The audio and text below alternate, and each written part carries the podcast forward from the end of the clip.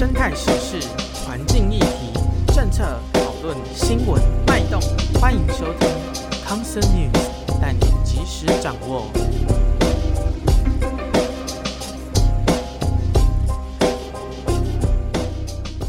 深色的议题，企图以华丽的名来掩饰。欢迎来到康蛇制药，我是吕博猫，我是弗雷鸟。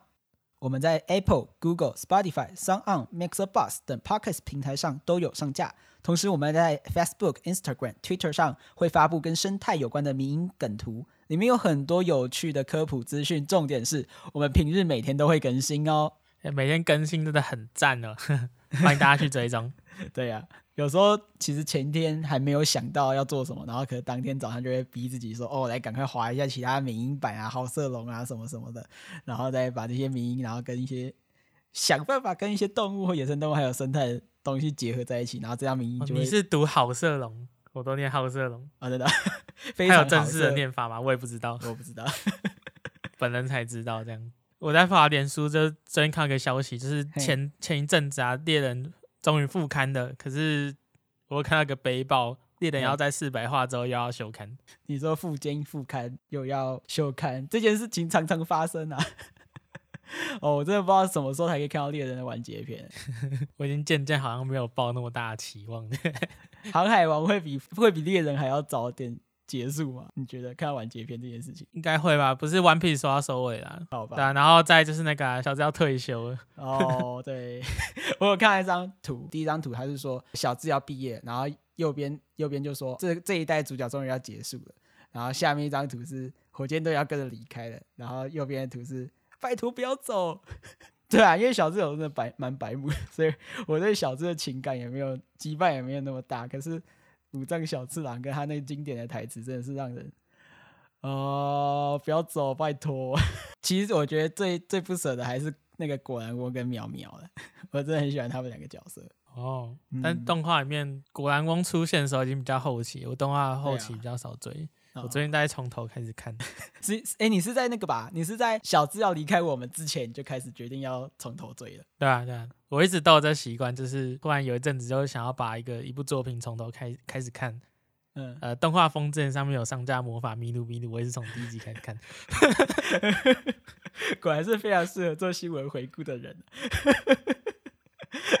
好了，那我现在就来看一下我们今天的第一则新闻。第一，今天第一则新闻是什么呢？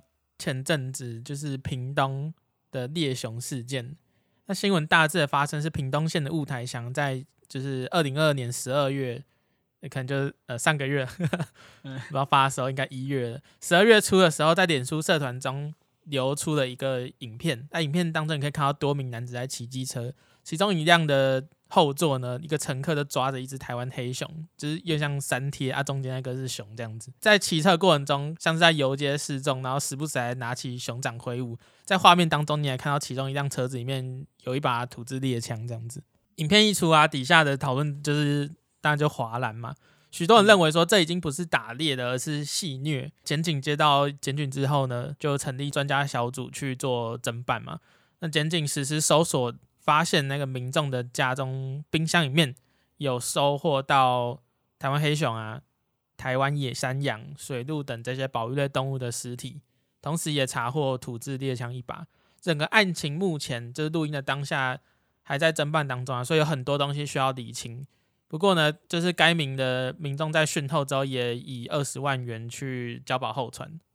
其实我刚看到这个新闻，或者说看到影片的时候，那个他 们动作真的很靠背，就是拿那个黑熊的手，然后三天机车才边挥边说啊，他反正就是在那边吆喝啦，我就觉得啊，怎么这样子？然后重点，我觉得除了这件事情之外，他们没有戴安全帽，他们一个人都没戴安全帽，他的车其实也没有车牌啊，真的。哦，那我看他们 并不只是。就是猎黑熊本质上违法，他们应该不只有二十万这件事情要要处理吧？我这种问题迟有所闻啊，对啊，已经太常听到了。呃，对。不过我觉得，因为你说那个这则新闻有提到说这一篇影片下面民众哗然，可是我觉得这件事情可以分两件事来讨论。因为一件事情是猎台湾黑熊本质上，因为它是保育类，所以其实是不可以的。那另外一件事情就是变成说他是在玩猎物，因为就就算他不是。保育类的台湾黑熊，他们今天假设真的是好好的合法狩猎的吧？如果你今天猎到是其他猎物，像我拿三枪在那边挥的话，大家会不会一样划的？那不过这你会觉得这个很像那个吗？如果是一般猎物的话，小时候妈妈都会说不要玩食物，就是我可能会拿那个。你有没有吃过一个糖果，一个软糖？然后那软糖是汉堡做，就是做的像汉堡，然后每人都会拿那个。汉堡软糖，把它最上面那个做成像汉堡面包的最上面跟最下面到处的拆开来，又装回去，然后捏来捏去，然后捏得很脏黑黑之后再把它吃掉。我小时候会玩玩汉堡软糖玩超久，然后就被那个汉堡软糖看起来本来就是要你这样玩 的。哦、啊，你说它本来就是它变成汉堡样子，它应该全部粘在一起，它就是没有粘在一起，它一层一层就是让你一层一层可以拿起来吃。可以玩，它对吧？它中间那个黄色那一层可以是拔掉的吧？绿色那一层可以拔掉。对啊，可以啊。它诱导我玩食物，啊，没吧？那个感觉就是设计来玩的食物。嗯、那麦当劳的汉堡也是设计来给我玩的。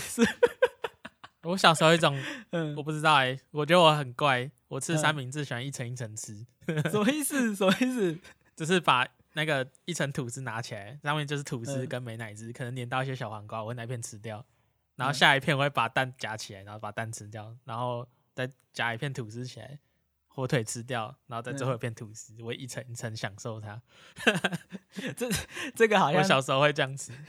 这样，我现在想想，这种是最合理的。你知道只能做在哪一种食物上面吗？Oreo，Oreo 就是可以这样玩。它真正合理就是它连广告都这样推广，你可以把它转开，然后你可以把它里面的东西直接舔掉，那个白白的糖霜还是什么的，直接舔掉。然后吃饼干，反正你怎么组合，组合来组合去，这都是大家可以接受的。或者说你可以把它乱拼起来，然后就会变成哦哟哟哟哟哟哟。你有看过那个？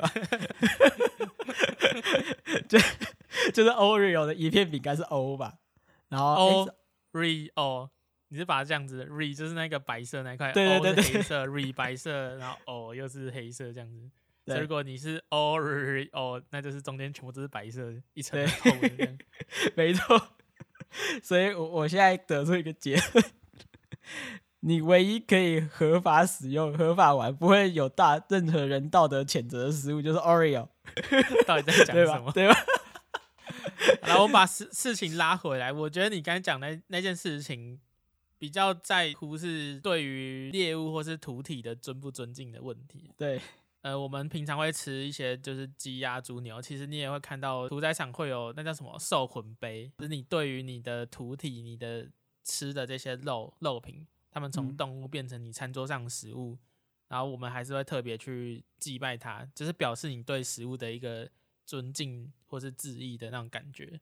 嗯，就是你不是抱着一个说戏虐的感觉。不过你刚才提到一点，就是在原住民族当中，虽然会有狩猎的行为。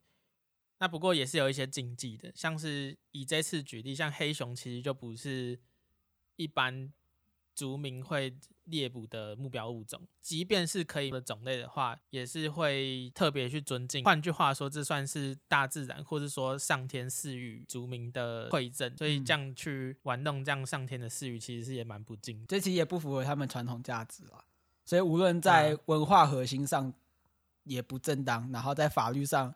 因为猎杀保育类也站不住脚，在这些讨论当中，这是原民会的副主委，他其实就有提到说，这已经违反到原住民的传统，嗯，尤其是像黑熊，因为雾台乡那我记得是算鲁凯族啊，在鲁凯族那边，其实就有提到说，像黑熊啊、呃云豹啊、雄鹰这些都是神话级的动物，一般来讲是禁止猎捕的，所以如果你真不小心中了陷阱，也要马上回去通知部落，猎好的台湾黑熊直接带回部落，你要用可能就请。祈祷出来，然后在地方办一些祭祀，慎重的告知上天说这不是故意捕杀的，然后再好好去安葬。这样，嗯，在很多地方，像林务局跟原住民族最近也辅导很多猎人协会嘛。我们举例来讲，像阿里山的邹族就成立像邹族的猎人协会，彼此会建立一个狩猎自治的公约。那要求每一个猎人要遵守传统狩猎上的一个猎德，就是说你你还是要有一个准则，保持自然领域的自然呢、啊、的状况，跟一个平衡跟和谐的历程。所以你不能就是任意的去在这些文化当中，其实都是一个有严谨的规范的约束力的。所以你甚至可以透过狩猎活动进行物种监测啊，其实在后面都有很多的转型。我们之前不是也录过一集，就是关于黑熊七一多次中兽夹的议题嘛？命运多舛的台湾黑熊，它真的很可怜，就是中山猪就要中掉整只手指头都不见。那其实像是这样猎捕野生动物啊，不管是不是猎捕，就是一般类啊或保育类，其实都有可能违反野生动物保育法，一切都是有法可管的。只要你未经主管机关许可啊，不管是猎捕、宰杀、保育类野生动物。都可以处六个月，然后到五年的有期徒刑，然后并且还会罚金哦，会罚说大概台币二十万到一百万元的钱。不过这当然有一些例外啦，像是野保法二十一条，其实有名列一些紧急特殊情况不会受到这个法规的限制哦。不过呢，其实像驱熊啊、赶熊啊，或者说你害怕熊对于你的农作啊。身家财产有一些危害，其实有很多方式可以去改善。那这点这这些事情不是在我们今天的重点，但是想讲就是说，今天要搞到狩猎，其实在这之前有很多东西都可以改善，所以不一定要走向狩猎这一步。不过呢，在原住民族基本法的规定呢，还有在野保法二十一之一条，其实也提到原住民族是在一定的情况下是可以遵从他们的狩猎文化的。不过，如同我们前面所提到的，猎捕台湾黑熊一直都不是。原住民族所允许的，它甚至是一种文化禁忌啊，对吧？所以猎捕的台湾黑熊，其实也有很多人跳出来说，其实不要因为单一个这样脱序的个案，就是好像说大家都是怎么样怎么样这样子。嗯，不要一竿子打翻一艘船。领管处其实有表示说，以往台湾黑熊并没有在雾台乡爱寮北溪有记录，就是这一次的案发地点。可没想到第一次的记录居然是有黑熊找到猎杀。那我们发现说，那只被猎杀的台湾黑熊其实是一只年轻的母熊，呃，这对生态保育算是一大打击。所以，那一般民众到底该怎么做来帮助黑熊的的保育呢？分享黑熊保育的相关资讯这件事，让大家都知道要怎么保育黑熊这件事非常重要。像是你们可以分享我们这一集，然后呢，然后拒绝买卖山产，然后不要买黑熊产的制品，什么熊掌。然后遇到不法买卖或狩猎行为的时候，一定要尽速检举。就像今天这一则新闻，有人看到检举嘛，然后检警就会相关侦办。那持续关心关注黑熊保育议题，并适度为熊发声，行动支持或致力保育台湾黑熊的民间组织。那如果我们今天很幸运，很幸运在野外可能看到黑熊，还有或者它留下一些痕迹的话，我们可以进行通报。如果发现就是有比较可怜黑熊，它受伤啊，需要救援，或或看到它一些踪迹的话，我们可以联络林务局二十四小时的保龄专线零八零零零零零九三零。那或者呢说去向台湾黑熊保育协会通报。那这个网址呢，我们可能可以附在以下的资讯栏位当中。台湾可以继续成为一个美好的有熊国度。那我们赶快进入第二则新闻好了。第二则新闻其实也跟黑熊一样，都是保育类野生动物，而且都是一级濒危这样子。哦。那我们的主角来到花莲，花莲呢是台湾本岛最稳定的保育类野生动物胡福的族群。花莲县政府呢，他们农业处就邀集了各个单位，编制了台湾胡福栖地保育指南，提供给各个单位去了解说，如果今天遇到台湾胡福的通报流程是怎么样。那它的栖地的那些树木的修剪的一些指引，过去呢，大众可能会因为不熟悉台湾胡福而感到害怕，因为它其实就蛮大只的嘛，它是台湾最大型的蝙蝠，尤其是傍晚来像是花莲北滨公园活动一些民众啊，突然看到一只胡福如果飞过来的话，也往往会感到有点惊慌失措，这样哦，怎么那么大一个东西？那它会不会对我们有危险之类的？那台湾胡福保育指南的推出呢，就是希望说，透过文字的说明，让民众可以认识像是胡福的长相啊，它的栖息习性。那用透过像了解代替恐惧这种概念，只是希望说不用去害怕，那也不要用各种方式去赶他们，破坏生态这样子。哦，对啊，就像我们之前康蛇假头刀第二十一集《蝙蝠千手观音》当中，我们有聊聊我们当时在北滨公园看到胡福的经验嘛。那时候真的是。旁边打排球，然后胡福就在天空到处飞，然后我们在那边到处拍。不过我我当时当下的经验啊，我觉得当地的民众好像都蛮友善的，就是好像也都知道说哦，不要太干扰啊。你甚至有闪光灯的时候，大家都会一直一直就是监督你说你倒不要用闪光灯这种感觉。有没有用闪光灯啊？哦，对，没有用。哦，没有。我哎，嗯，对。呃，对，没错。那不过这个指南很特别，它除了就是讲到跟民众介绍胡福的一些生态基本资讯之外呢。它特别强调的是跟栖地有关，栖地保护有关，所以我觉得这是这个指南更重要的。那你像刚才提到，我也是觉得当地的居民其实也渐渐理解他们生活周遭有胡福这样的动物。那胡福它当然就是顾名思义，它就是有蝴蝶头嘛。那它其实毛色也跟蝴蝶很像，就那种褐红褐红，然后偏它再深稍微深一点，有一点深红色那种感觉。我觉得比较像褐色，欸，哦，褐色，人没那么红啊，哦，除非你那个饱和度调调超高才会变红。那一般来说，我们如果在野外真的遇到胡服的话，因为其实像我们一般民众，如果是花莲人，真的蛮好遇到胡服的吧？那我们要怎么去通报它？如果发现台湾胡福的个体，就建议在远处进行观察就好了，就尽量就是不要接触，那你不要喂食。不要干扰，然后不要用照灯，就是闪光灯为基本的原则。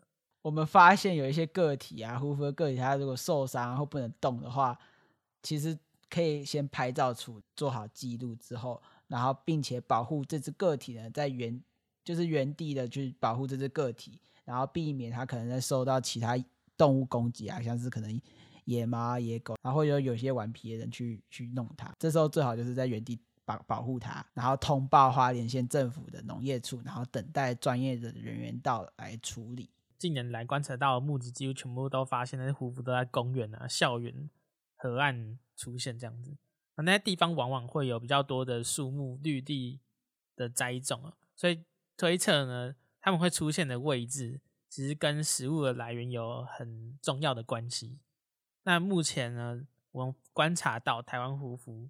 它的栖息还有那个觅食的区域里面的那些树种，其实优先需要去保护好，因为要保护好它的住的地方是一件很重要，就是维护族群的续存。所以这也是为什么农业处要推这份指南。我是觉得说，他推的东西蛮特别，是有别于以往只是跟你介绍一个物种的生态形性之外，他其实特别强调栖地保育这一块，是我觉得蛮有趣的。其实我觉得各个动物如果都出这种。还不错哎，就是除了物种介绍之外，真的回扣到它栖地或者哪里出现，这个跟民众又拉近了关系，也可以实际的去做一点保护的行动。